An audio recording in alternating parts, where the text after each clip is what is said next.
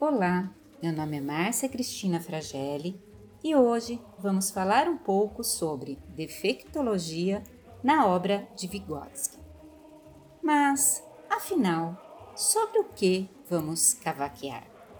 Sobre defectologia, desenvolvimento cultural da criança, zona de desenvolvimento eminente, papel do adulto, professor, escola, sociedade e, afinal, quem é deficiente. Vamos lá. Segundo Vygotsky, então, o que, significa defectologia? Para ele, a defectologia é o estudo do desenvolvimento da criança anormal.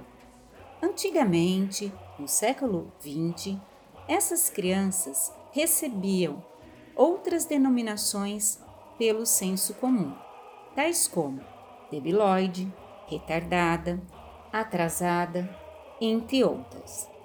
Hoje, as terminologias utilizadas são deficiência, educação especial, criança com deficiência. Mas qual é a tese central de Vygotsky? Pelo fato do homem possuir uma natureza social, sendo histórico e em permanente transformação em contato com a cultura, e sendo que essa convivência social transforma o homem de ser biológico em ser humano social na sua relação com os instrumentos culturais, não podemos compreendê-lo fora desse contexto.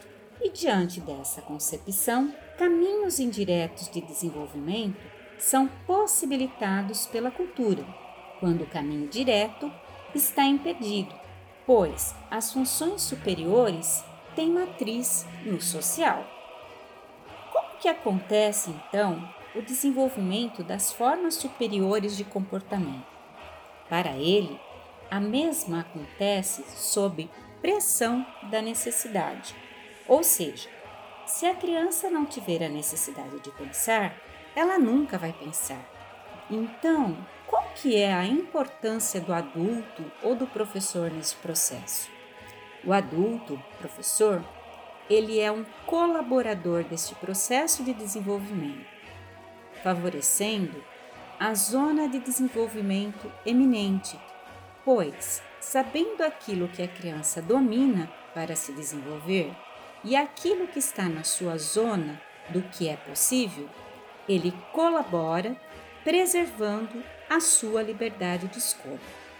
Como que a sociedade pode criar caminhos alternativos para o desenvolvimento cultural do deficiente. Bom, a sociedade ela pode colaborar favorecendo o acesso e a permanência destes indivíduos, por exemplo, nos contextos educacionais, levando-se sempre em consideração suas reais singularidades, rompendo-se com o olhar tradicional sobre a deficiência, onde a criança anormal era vista como sinônimo de defeito, o que, que significava menos. E diante desta realidade, partimos para a reflexão que o defeito da criança exerce uma dupla influência em seu desenvolvimento, pois, se por um lado ele produz obstáculos, por outro lado, ele é um estímulo para o desenvolvimento de caminhos alternativos de adaptação e, portanto, o desenvolvimento cultural é a esfera onde torna-se possível compensar a deficiência.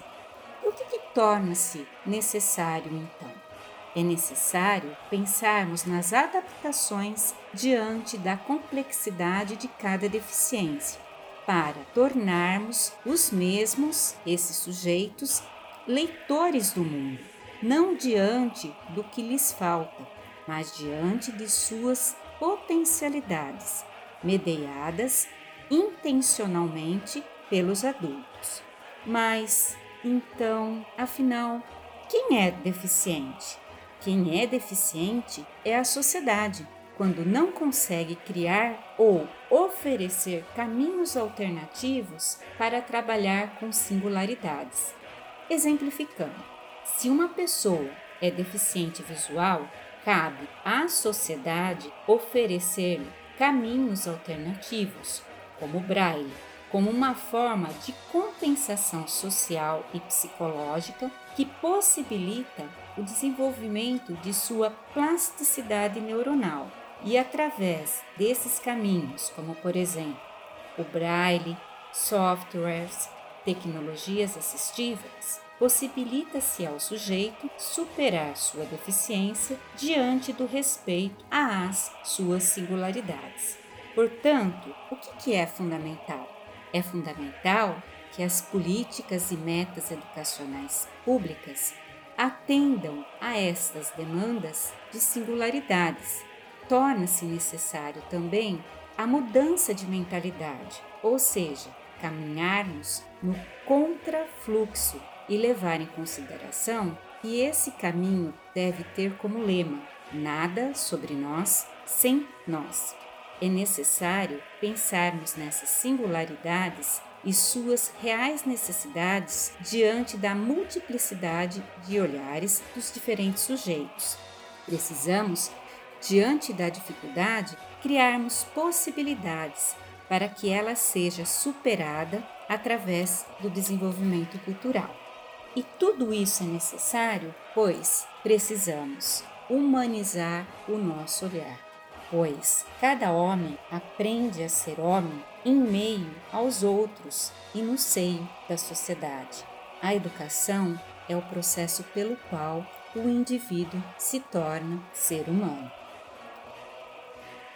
A elaboração deste material foi realizada por mim, Márcia, e pelo músico e editor Rodolfo Luiz Fragelli Ramos dos Santos.